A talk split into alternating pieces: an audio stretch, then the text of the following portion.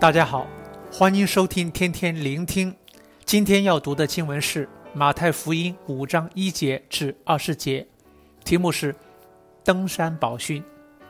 马太福音五至七章被称作登山宝训，是圣经记载的第一篇耶稣公开讲论，当中的内容非常丰富，包括天国生命的展现、基督徒在世上的使命、六个律法上的错谬。三种信仰上的偏差，以及七项生活行为上的教导，目的就是如马太福音五章四十八节所记载的，要使我们像天父一样的完全，意思是我们能活出天父的样式以及圣洁的生活。而今天的经文就提到八种天国的生命，基督徒在世上的使命和律法的真义。八福是整篇登山宝训的开头，给之后的教导铺垫了基础。提到耶稣期望我们活出的八种天国的生命，这些的天国生命与世人所提倡的价值观是颇为对立。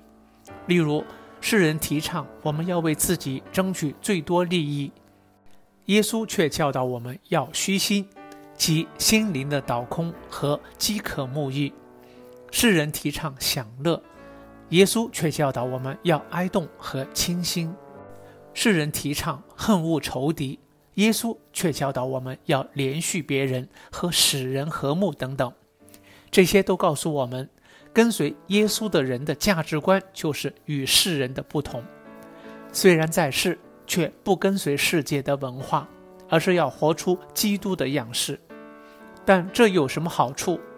要活出每一种天国的生命是不容易，会面对很多的挣扎。然而，耶稣却应许每一种的天国生命都伴随着一样天国的赏赐，并且应许我们是有福了。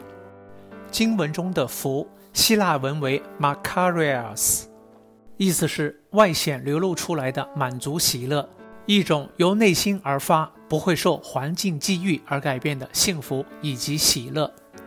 当我们活出以上天国的生命，就能活出在世上的使命，就是成为世上的盐和光。盐是用于保存食物和调味，因此成为盐的意思是防止世界变得更败坏，以及调和人与神和人与人的关系。光是用于照明和指引方向，因此。成为光的意思是照亮这黑暗的世界，让人看见天国的盼望和指引他们永生以及正确的道路。然而，这一切不是为了要荣耀我们，而是让世人因着我们的好行为，将荣耀归给天上的父。基督徒的生命就是要荣耀天父。接着，耶稣谈到犹太人对于律法的误解，让我们能有好行为。他首先指出，他来不是要废掉律法和先知，乃是要成全。律法和先知指到神借摩西所颁布的律法和一切先知所说的话，而旧约总共有六百一十三条律法，要完全遵守是很不容易。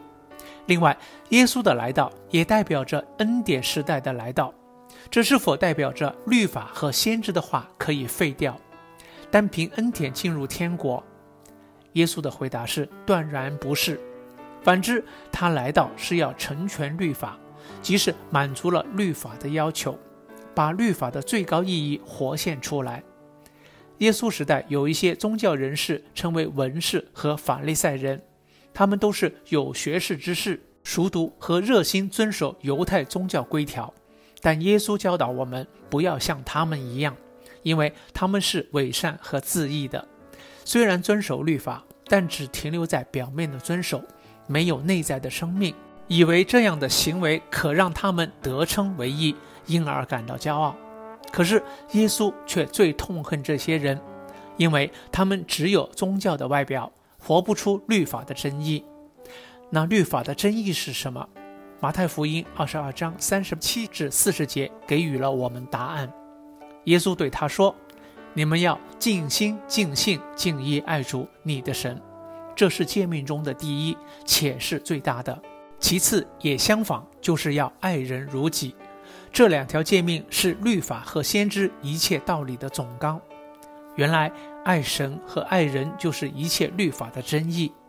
耶稣期望我们活出一个充满爱的生命，而他的恩典会帮助活出爱，满足了律法的要求。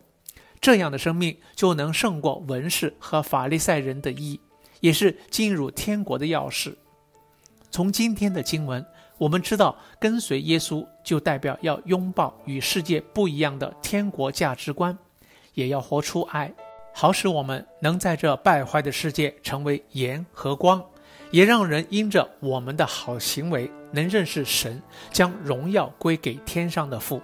因此，祝福大家能活出天国的生命，像天父一样完全。